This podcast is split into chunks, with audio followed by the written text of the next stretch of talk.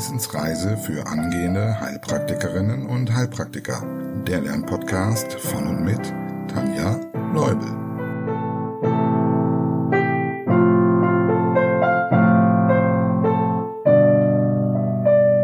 Hallo und herzlich willkommen zu Folge Nummer 55. Für heute habe ich mich dazu entschlossen, eine Komplettwiederholung zum Thema Blut zu machen. Ich hoffe, du hast sämtliche Werte, Physiologie und Erkrankungen noch auf dem Schirm. Und weißt du was? Das Schöne ist, du kannst ja immer mal wieder die Wiederholungsfolge üben und so das Gelernte festigen. Bevor wir loslegen, ein Riesendank an die Möglichmacher der heutigen Folge. Ramona und Theresa, ich freue mich, dass ihr den Podcast unterstützt und Mitglieder in unserer Community geworden seid. Herzlich willkommen und vielen lieben Dank. Falls auch du den Podcast unterstützen möchtest, schau gerne auf Steady vorbei. Dort kannst du dir die für dich passende Mitgliedschaft aussuchen. Aus aktuellem Anlass, falls du vorhast, dich für die Prüfung von mir coachen zu lassen, schau dir auch das mittlere Paket an. Damit bekommst du 10% auf jedes Coaching. Und falls es brennt, warte bitte nicht zu lange. Momentan kann ich nur noch sehr wenige Schützlinge aufnehmen. Die Zeit ist leider begrenzt. Und noch ein organisatorischer Hinweis für alle Mitglieder.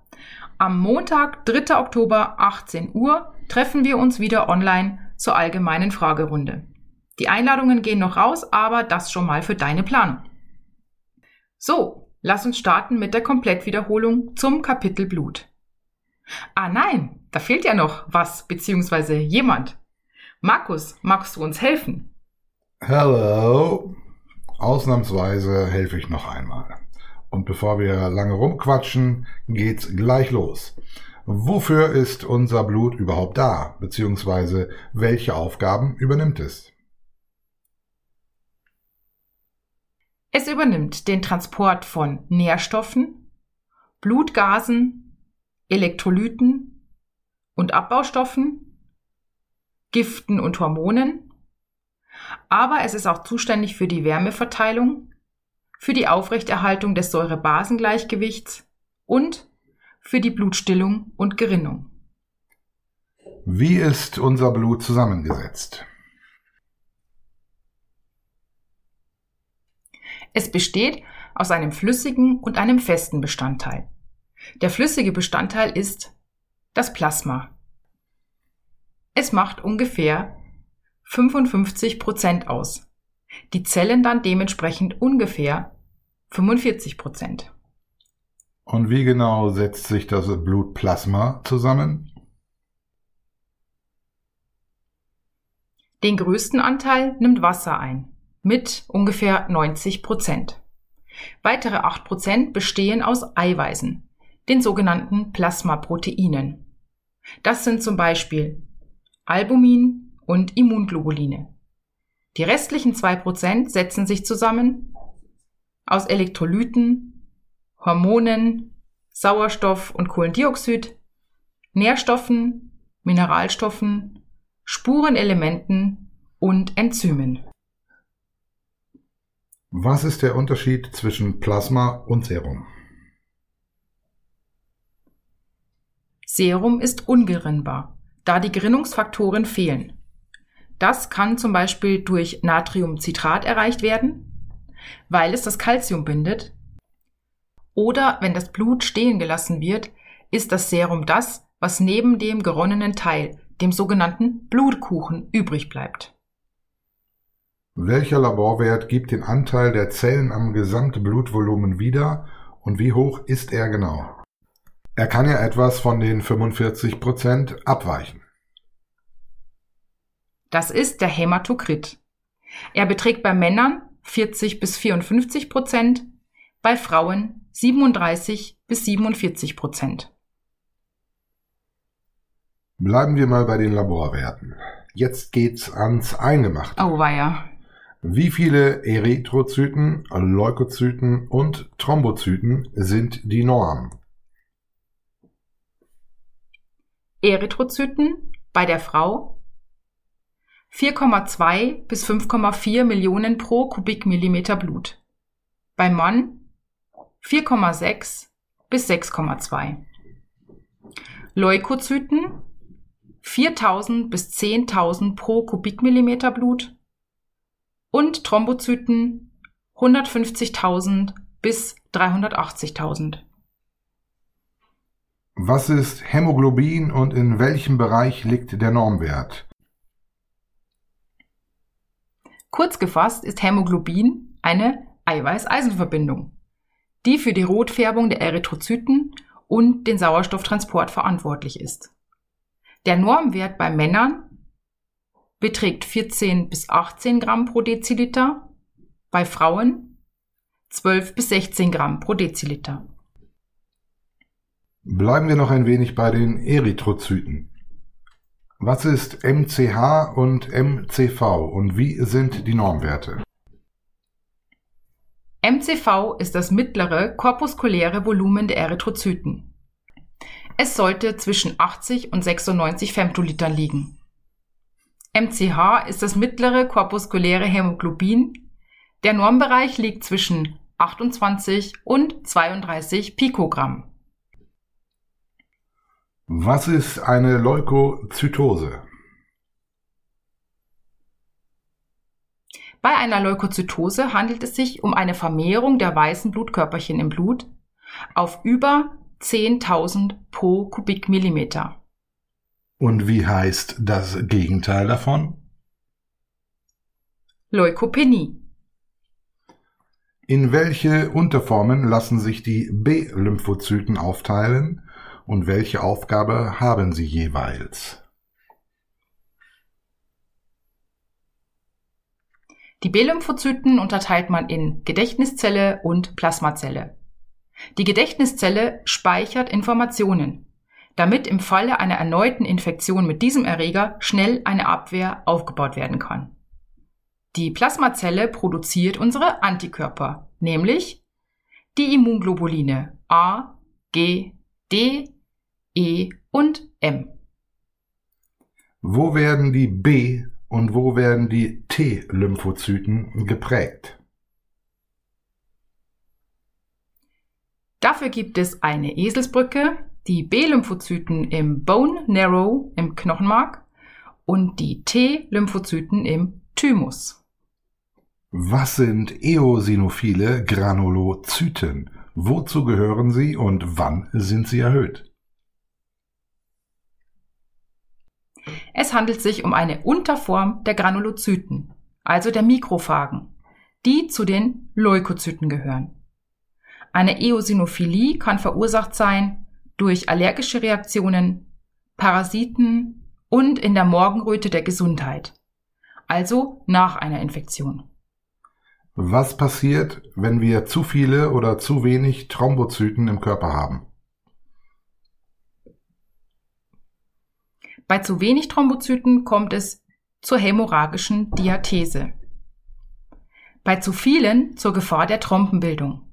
Allerdings haben wir zum Beispiel bei der Polyzytämia gelernt, dass es hier trotz der vielen Thrombozyten auch zur Blutungsneigung kommen kann, da die Thrombozyten eventuell fehlgebildet sind. Beides in Kombination ist also auch möglich, wie wir auch bei der Verbrauchskoagulopathie nochmal sehen werden. Welche weiteren Störungen der Blutstillung fallen dir ein? Hm, da wäre noch das von Willebrand-Jürgens-Syndrom, Hämophilie A und B und Leberstörungen, zum Beispiel wenn die Gerinnungsfaktoren nicht ausreichend gebildet werden können. Aber auch Medikamente wie ASS, Coumarine oder Heparin greifen in die Blutstillung ein. Welche Phasen laufen typischerweise bei einer bakteriellen Infektion bezüglich der Abwehrzellen ab und verursachen eine Leukozytose? Typischerweise gibt es drei Phasen, nämlich die neutrophile Kampfphase, die monozytäre Überwindungsphase und die lymphozytär-eosinophile Heilphase. Aber Ausnahmen bestätigen die Regel. Zum Beispiel liegt bei Typhus, was ja auch eine bakterielle Infektion mit Salmonella typhi ist, eine Leukopenie vor. Warum gibt es bei viralen Infektionen eher eine Leukopenie? Viren verstecken sich in den Wirtszellen. Meist werden diese von Makrophagen bekämpft, sodass diese im Kampf mit untergehen, was zur Leukopenie führt. Okay. Damit haben wir schon ein wenig in die Pathologie gespickt. Machen wir doch direkt damit weiter. Welche Anämie kann durch einen Hypersplenismus ausgelöst werden und welche Ursachen gibt es für diese Anämie noch?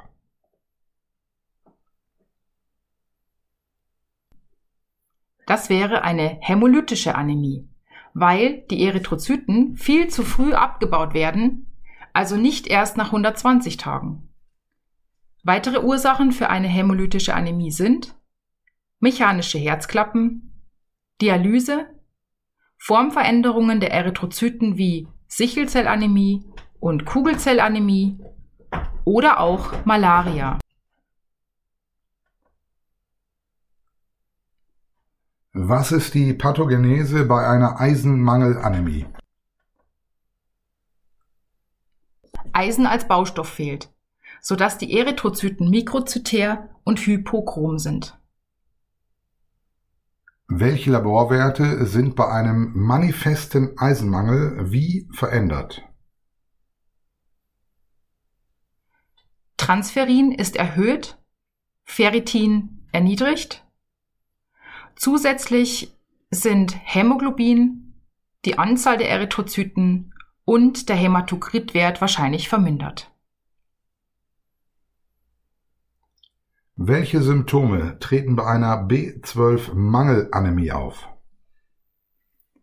Die allgemeinen Anämiesymptome, also Haut- und Schleimhautblässe, Tachykardie, ein systolisches Herzgeräusch, Ohrensausen, Atemnot bei Belastung, Müdigkeit, Schwindel und Kopfschmerzen, Schlaflosigkeit bis hin zu Schwarzwerden vor den Augen, Leistungsminderung, und kalte Extremitäten bzw. eine allgemeine Kälteempfindlichkeit.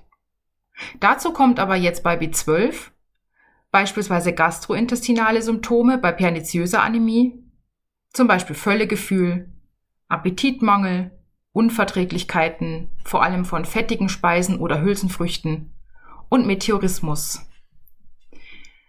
Gefürchtet sind die neurologischen Symptome, die irreversibel sind, also zum Beispiel Parästhesien, Verlust der tiefen Sensibilität und des Vibrationsempfindens, Gangunsicherheit bis hin zu Lähmungen. Außerdem kann sich der B12-Mangel auf die Psyche auswirken.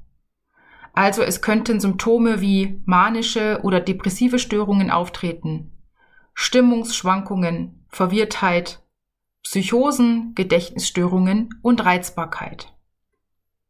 Durch die atrophierte Schleimhaut kann es zu einem Zungenbrennen kommen und zu einer Lackzunge. Und typisch ist auch noch der Café au lait Hautton. Und wie sieht die Therapie aus? Wichtig ist vor allem, dass sorgfältig nach der Ursache geforscht wird. Denn der häufigste Grund für eine B12-Mangelanämie liegt in einem Mangel an Intrinsic Factor. Und der könnte aufgrund von Magenkrebs bestehen. Oder chronisch atrophischer Gastritis, was eine Vorstufe sein könnte. Die B12-Anämie kann also einen Hinweis liefern und deshalb sollte der Patient an den Arzt verwiesen werden, damit eine Magenspiegelung gemacht wird.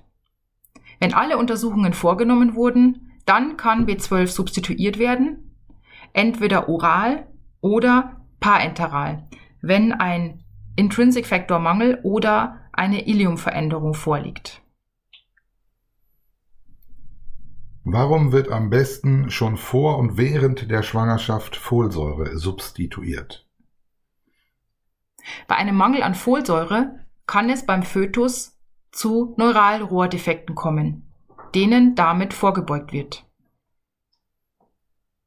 Wann kann es zu einer renalen Anämie kommen? bei chronischen Nierenerkrankungen, wenn die Niere es nicht mehr schafft, genügend Erythropoetin zu produzieren. Was ist eine aplastische Anämie und zu welchen Symptomen kommt es dabei?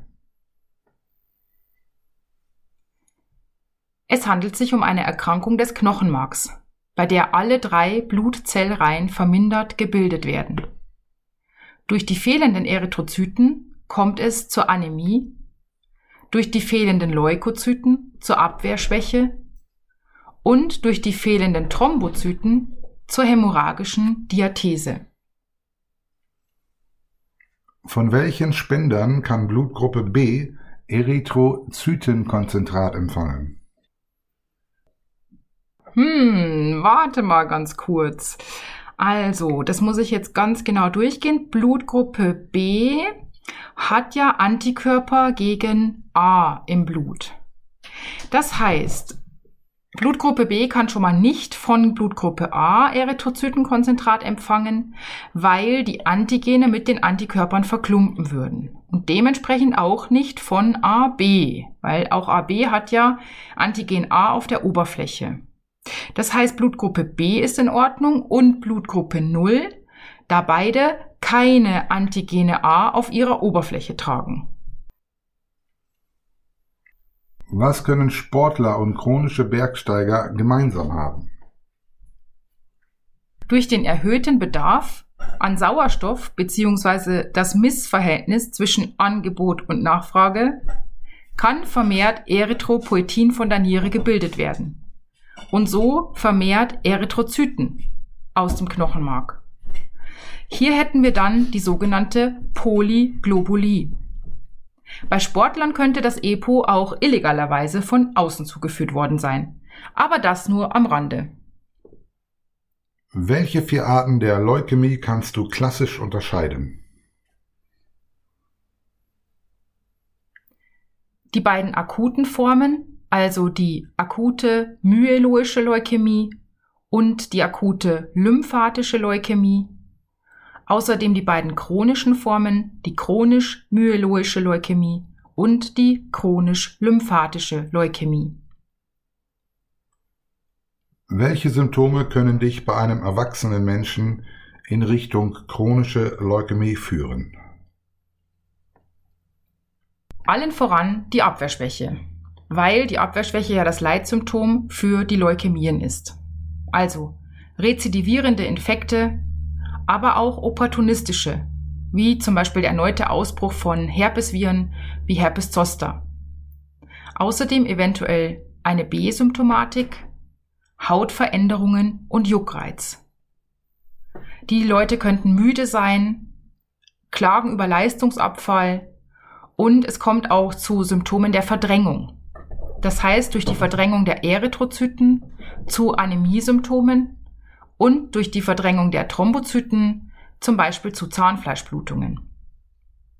Bei der chronisch-myeloischen Leukämie kommt es eventuell zu einer Milzschwellung. Bei der chronisch-lymphatischen könnten symmetrische, schmerzlose Lymphknotenschwellungen auffallen. Welche Stadien unterteilt RAI bei der CLL? Es gibt fünf Stadien, man beginnt mit Stadium 0. Hier kommt es zu einer Lymphozytose. In Stadium 1 kommt es zusätzlich zu einer Lymphknotenvergrößerung, schmerzlos, also zur Lymphadenopathie. Bei Stadium 2 wäre dann zusätzlich die Milz und oder die Leber betroffen, also Hepato und oder Splenomegalie. In Stadium 3 kommt die Anämie mit dazu, und in Stadium 4 eine Thrombozytopenie. Welche Pathologie liegt hinter der CML? Es kommt zu einer massiven Erhöhung der Granulozyten auf über 500.000 pro Mikroliter Blut. Diese Granulozyten sind aber defekt und können daher ihrer Aufgabe der Abwehr nicht nachkommen. Okay, und damit haben wir das Thema Blut nochmal wiederholt. Was? Du hast keine Frage mehr? Cool. Habe ich nicht. Äh, ich muss auch schnell weg. Welches Thema steht denn nächste Woche auf dem Plan? Nächste Woche gibt es hier eine Pause, weil die nächste Spezialfolge für die Mitglieder auf dem Programm steht. Und das Online-Meeting. Was für eine aufregende Woche. Danach beginnen wir dann hier auf unserer Wissensreise mit einem neuen Themengebiet, nämlich mit Atmung. Markus, Magst du denn noch die Abmoderation machen, wenn du schon mal hier bist? Wenn's sein muss. Gut, dann sag ich schon mal Ja. Tschüss, bis zum nächsten Mal und übergebe an Markus das Schlusswort. Okay, also, wenn du weitere Folgen mit Tanja und auch mit mir hören möchtest, dann schau doch einfach mal auf Steady vorbei und unterstütze den Podcast mit einer Mitgliedschaft. Empfiehl die Wissensreise weiter, schreib uns einen Kommentar und hab einfach viel Spaß beim Lernen und Wiederholen. Tschüss. Tschüss!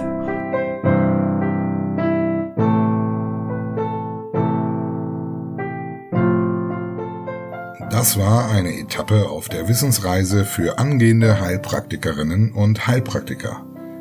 Der Lernpodcast von und mit Tanja Leubel.